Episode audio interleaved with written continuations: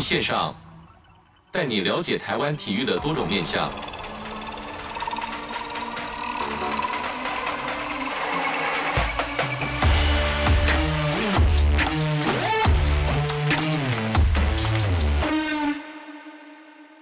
体育线上带你了解台湾体育的各种面向。Hello，各位听众朋友，大家好，欢迎收听本周的体育线上，我是子敬。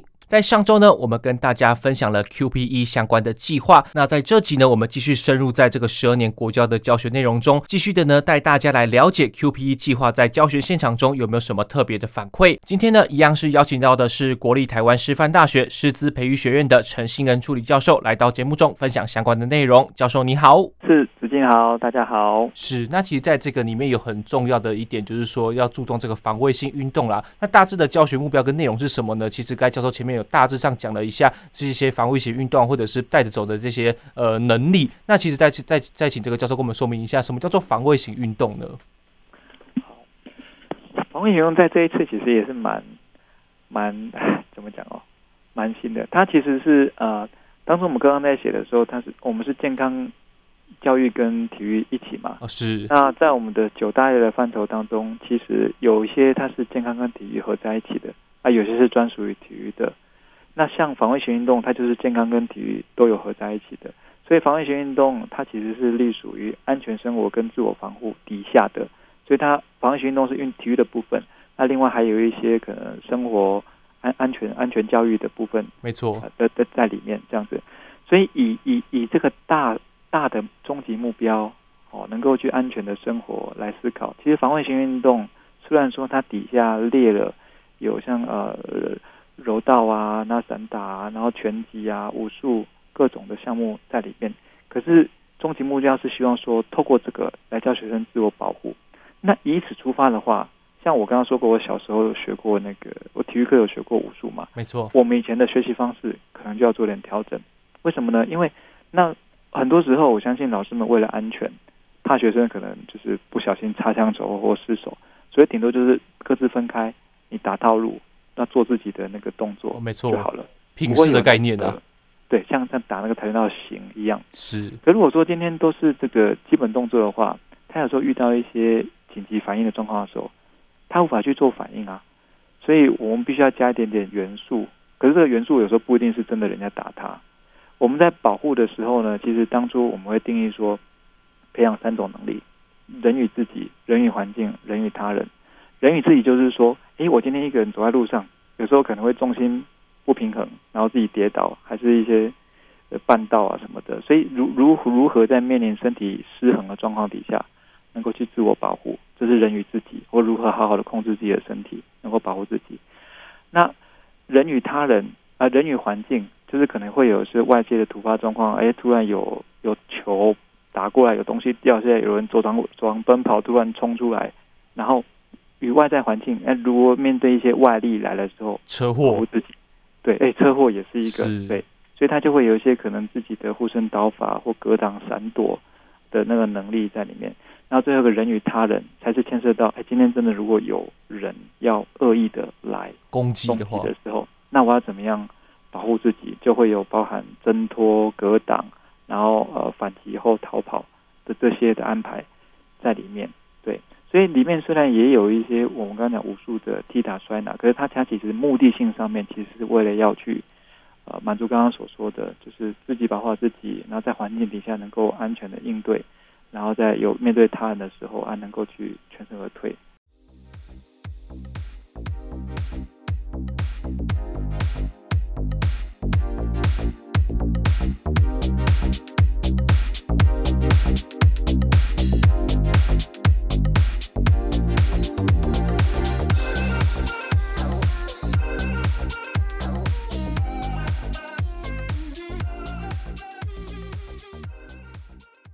那在这段节目中，这个节目当中呢，我们就跟大家分享一下这个课程的挑战啊，因为我们一直在说一零八一零八课纲一零八课纲，可是，在教学上面是不是有很大的挑战呢？其实，在这几年间，我们遇到一个非常大的这个变故了，那就请教这个教授跟我们说明一下。是，对啊，其实这几年最大的那个挑战，应该是因为疫情的关系，然后呃很多的呃实体课程无法进行，对，那体育课当中也是。非常有挑战性的，因为很多时候我们是需要具体的操作。没错。那当对啊，那疫疫疫疫疫情来的时候，其实无法线上操作改成线上的时候，其实坦白讲，当时曾经出现一些奇奇怪怪的现象，像网络上可能有些梗图是说，原本实体教学是老师下指令，然后学生做的很累这样，但变成疫情之后，搞得好像是老师在镜头前面做运动，然后可能在学生看直播。对，看直播，然后轻松惬意这样子。为了解决这个问题，其实当时我们在呃 QB 计划里面也试着有一些因应啊，但是因为这个对我们来讲还蛮新的，因为台湾其实一直守的很好这样子啊，那啊刚好其他国家已经有一些经验了，所以当时其实我们有找那个国外的一些老师或者教授来跟我们分享应该怎么样的操作。是，那当中我就觉得。呃，某种程度，疫情其实给体育课一个新的启示，就是说，我们重新去思考自主学习的可能性，跟它的功效。因为今天哈，我们就算是跟着荧幕来去做动作好就好了。一来，我们其实很难去去掌握学生到底有没有做，有没有做到位。就算他有做，哎，可是他今天如果说每个人的能力不一样。可是我今天在直播，我只能够做同一的。那我要怎么样让它也可以符合个别差异？对，所以在这样的限制底下，某种程度，老师好像在线上的时候只能够给一个基本的东西，然后给个大方向，然后就在具体操作的时候呢，可能要让学生自己去做一些调整，或者自己要去啊、有点像自我规划，然后去把它菜单哦，你要把它执行完毕，这样子。那以这个概念出发，就是说，诶，那所以回到体育课，我们今天就算是实体的，类似这样子，我比较结构性的给东西，然后一些比较可行性的，甚至符合个别差异的一个，我们说回家作业，或者说一个呃课后去运动的建议，可不可以安排起来？这样的话才有可能，我不管是实体或线上的，都可以让他有学习。不然今天我我我我我们说今天在玩 YouTube，我看他不喜欢，我就划过去了。没错。那有时候你就是也是很难划到自己喜欢的，所以如果说永远只是依赖一个一样的东西，不太可能，所以变成是要有一些原则性的东西要交给学生。那当然这个是有点理想了，可是就是说国外的经验里面发现，哎，这是有可能的，而且如果不这样做的话，有些刚刚讲到的个别差异很难去满足。然后再来还有一点比较有趣的现象，我们国内后来其实很快就解封了，所以没有遇到这个状况，可是。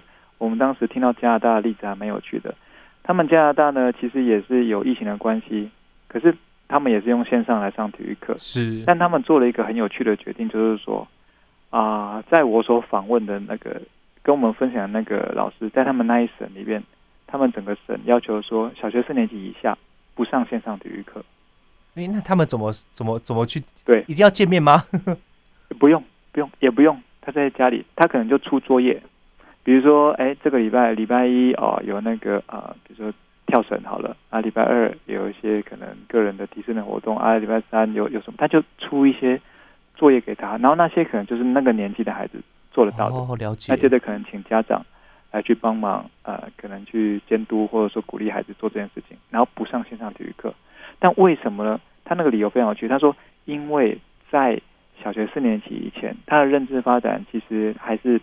自我控制能力没没那么好，他的专注度其实也掌握度不够，或者是说在当时其实呃怎么讲，已经有很多其他的科目都要线上上课了，所以如果又再加上体育课又要看着荧幕的话，可能对他们眼睛还是对他的那个健康其实并不是好事，所以他们就做了这个决定说，他们用其他的方式，因为线上体育课线上课程有它的优点，也有它的局限性。跟一些所需要具备的条件，所以他们判断说，小学四年级以前线上体育课其实效果搞不好更差，那就是改用回家作业。那反倒是就是五年级高年级以上，他可能就认知性的东西需要多一点点，或者是他有能力去呃自己去选择。因为刚刚讲说原则性的东西嘛，就说哎，我们今天在丢球，你自己控制力道，或者你今天在做伏地挺身，想办法。如果有上过健身房，或者说看过一些健身频道，我们今天徒手伏地挺身。可以有很多种版本，没错。我今天标准式的、加强式的，还是我跪地的，还是或者是辅助器具的？对，它强度就不一样嘛。所以这个东西的判断需要有足够的认知的成熟度，才能够去做到。那回到刚刚讲的线上，其实要某种程度要能够让学生去选择适合自己的，才能够符合个别差异。所以他们就判断说，哎，那这样高年级以上才适合说，那给他这样子的个东西，然后他的认知程度够，然后去做判断，然后去执行。可是他们体育课也不会说整节课都是要跟着荧幕，而是说他给了东西之后。他有些还是要自主去操作，是这样子。那其实听到就是说，疫情是终究会过去，感觉这一套模式包含线上课程或者是线上一些调整，或者是这个出作业的方式，感觉应用在台湾的偏乡部分，应该也还蛮受用的吧？我这样立马想起来，就觉得说，其实呃少子化的今天，可能或许一个呃老师可能不是那么足够的情况下，很这个三这个三跟另外一个三隔这么远，那可能透过这个线上课程方式，或许可以大家一起上体育课，是不是有这种概念的产生呢？没错，没错，没错。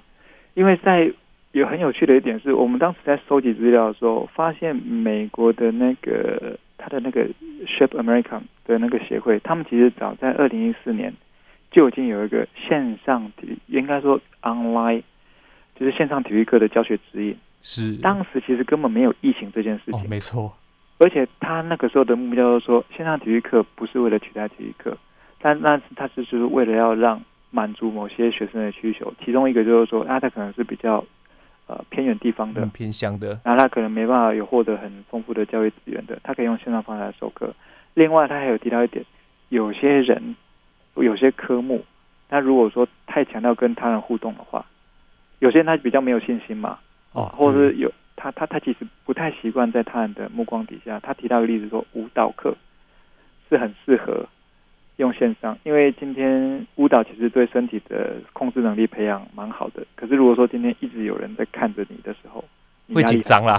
对。对。可是如果说今天是对着镜头，还是是对着影片教学影片，哎，有时候自己好像可以比较自在的来练习，练到有个自信的时候再去对他人展演。所以他们当时推出线上体育课，是因为他有一些实体体育课所不容易达到的一些优点。对。所以的确像主持人所说的，哎，刚刚。就看我们怎么去用这件事情，对。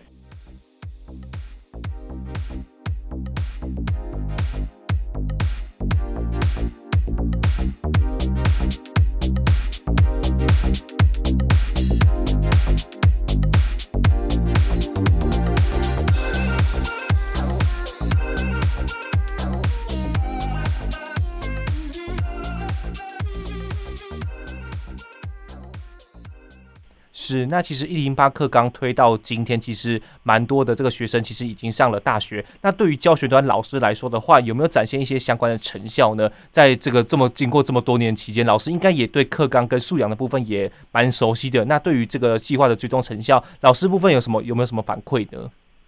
是，就就这一点哦，那其实我们有呃有很开心的发现到，其实这件事情其实是所有领域都有发现一零。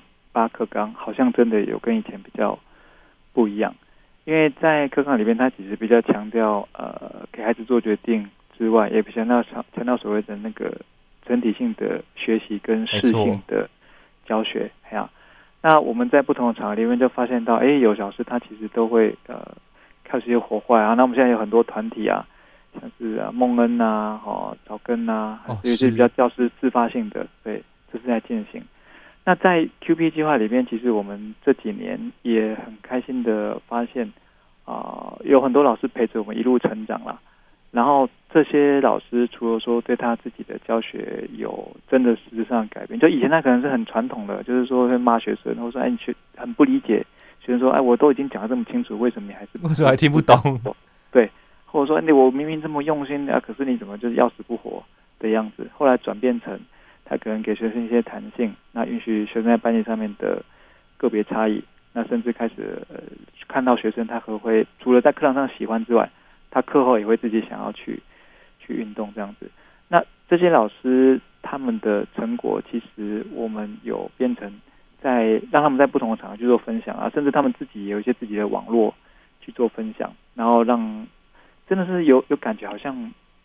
真的是不太一样，跟以前的那个样貌有更多的风貌啦。当然，诶、欸，还有很长一段路啦。只是，是我我我只能能说有有有一些改变。对，是。那其实对于老师的这个自信心培养，应该有蛮大的帮助吧？这样听起来蛮多，就是像教授刚才说的，有些老师可能一开始对于比较传统方式，可能会有一些呃瓶颈。那具既有这个一零八课纲或者是相关素养的养成，其实对于老师的教学现场来说，应该也提升蛮多的信心的。对，因为嗯，怎么说呢？坦白讲，我们呃。应该说，我们认为，就是说，每个老师他认为什么是一个好的教学，跟他以前当学生或是当他受训的时候有关系。其实，在以前，以我举我自己为例子，我以前受到观念就是说，呃，老师他就是要传道授业嘛，所以传道是一个非常重要的，就是我一定要给东西。我如果说呃没有好好的教，我就不是一个好老师。但是在教学现况，你会发现到，有时候你你想给，可是学生他不一定想听。对，对，这个很很很很灰心。对，哎呀，那所以就变成是那，可是真正重点并不是在老师教了什么，而是学生学了什么。如果原本的方法不行的话，那那我就得要做一些调整。所以最开始我们在近期啊，会很普遍的听到，可能有一些。呃，我们说自主学习，或者给一些任务让他，去探究式的学习，问题解决。哦，老师可能就是从一个从旁给一个支持协助，但就是设好那个局，让学生觉得，嗯，好像蛮有趣的哦。没错。然后他愿意去动作，再慢慢一点点的给他。哦，所以他不是一次给了之后让学生继续试，而是说我先设了一个有有有一个问题情境好了，那学生因为要去解决这个情境，然后开始去学学学东西，然后慢慢一点点给。所以在这个状况底下，其实老师的角色就很不太一样。以前的老师可能是一个，是权威，对，比较权威，然后呢，掌控一切，所有人都做一样的事情，然后呢，他的那个决策性是很强的。但现在老师变成是呃陪伴。我我我以前是那样子的一个角色，那那我现在就开始让自己学习，变成是说我我就等待。就是我，我故意不讲，我我我很想讲，可是我不可以讲，因为讲的时候可能就不一定好。我要在对的时间点，然后才去给。对，那这其实是一个很很难的一件事情，因为有时候我们就是以前的那个眼光会一直审视着现在的自己，然后在自己在这样做的时候，又还没有看到说，哎，这样到底是不是真的有效啊，还是什么？我相信很多老师在这个过程当中一定都走过这一段。没错，哎呀，所以这是一个蛮。真的是很大的挑战。嗯、是，那再就要问说，在这个计划，其实，在研拟或者是执行部分，就需要一些时间，加上颁布之后又有需要这个适应很长的一段时间。那 QP 计划是永久的吗？那有没有可能未来还会做一些呃这个修改或者是微调呢？呃，是不是永久的吗？对，我们希望如果说，哎、欸，如果做得好，它就是永久的。哦、是是是是是。不过我我觉得，诶，计划一定有会有终止的一天啦。其实，在在整个政府的资源以及社会的氛围，如果说今天已经做到一个程度，大家已经动起来了，那也许这个计划的阶段性目的就达到了。对，所以计划也许不是永久，可是我会说，QP 的精神其实是可以持续下去的。其实 QP 也好，它的英文叫做 Quality Physical Education。我们今天可以想说，我今天是要把它当成一个名词。还是把它当成一个形容词哦，了解是。如果它今天是个名词，那就是个计划嘛。OK，计划结束就结束。可是如果说我们把它今天当成一个形容词，哦，一个精神，我们要追求比较有品质的，然后让学生可以能够用自己的专业去帮助学生，啊，让学生可以从中获益，然后有终身的各种的效果。希望它就是可以一直有这样子的一个精神持续下去，对。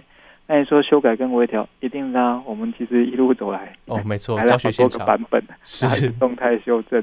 其实上个礼拜，呃，没有前几天，礼拜二、礼拜三，我们才在宜兰办了一个种子教师的研习。那我们今年的推广的做法，又跟去年有点点不太一样，就是一直去修正，让它去更符合现在的需求，对。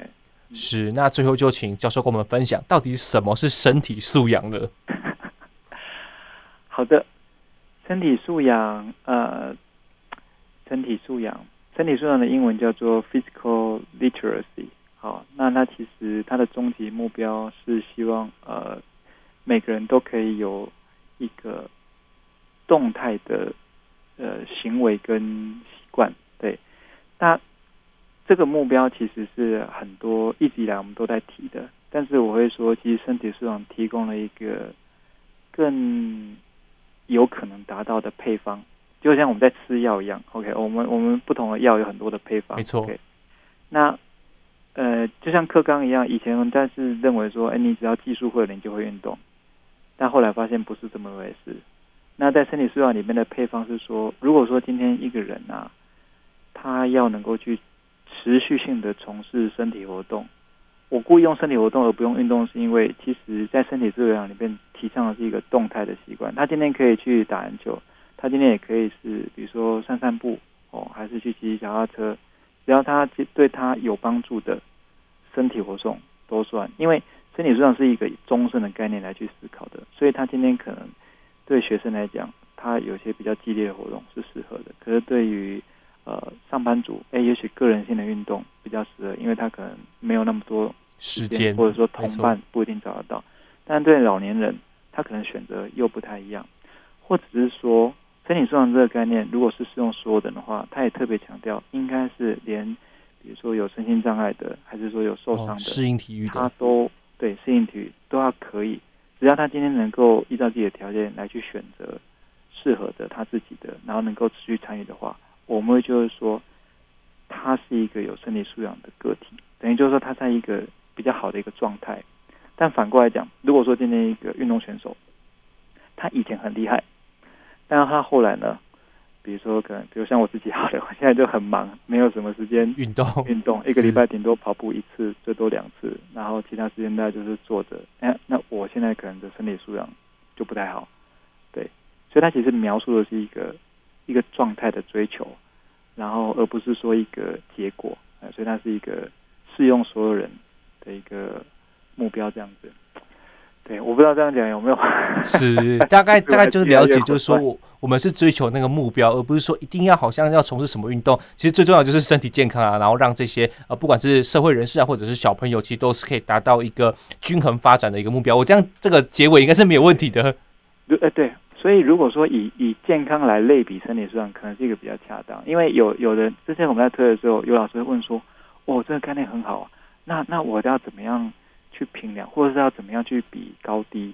比如说我的身体素养比你身体素养好。”我说：“哎，好像好像没有办法量化。因为如果说今天的对象是呃老弱妇孺、高矮胖瘦都可以有身体素养，那你要怎么样讲谁的身体素养比较好？就像是我们今天不同的人。”他只要有健康，他就是健康，不会说因为你今天比较矮、比较高还是什么，他就说不健康。不会，他就是只要达到健康就是健康，只要有这个状态就是。所以它是一个跟自己来来进行，而不是说我要就跟体适能不一样，没错，跟体能不一样。对，它就是一个。追求的状态吧，嗯，是。那今天我们洋洋洒洒，其实这个一百零八页，应该是一百零八页以上了，因为子敬只有看到这个单纯的这这个这一本，就大概跟这个简单用四十分钟的时间，跟这个大家来介绍一下这个 QPE 计划相关内容。那今天很开心邀请到的是国立台湾师范大学师资培育学院的助理教授陈信亨教授来到节目中跟我们分享，教授谢谢你哦。是，谢谢子敬的邀请，也谢谢各位听众的聆听，谢谢。那我们体育线上，我们下周再见喽，拜拜。好，谢谢，拜拜。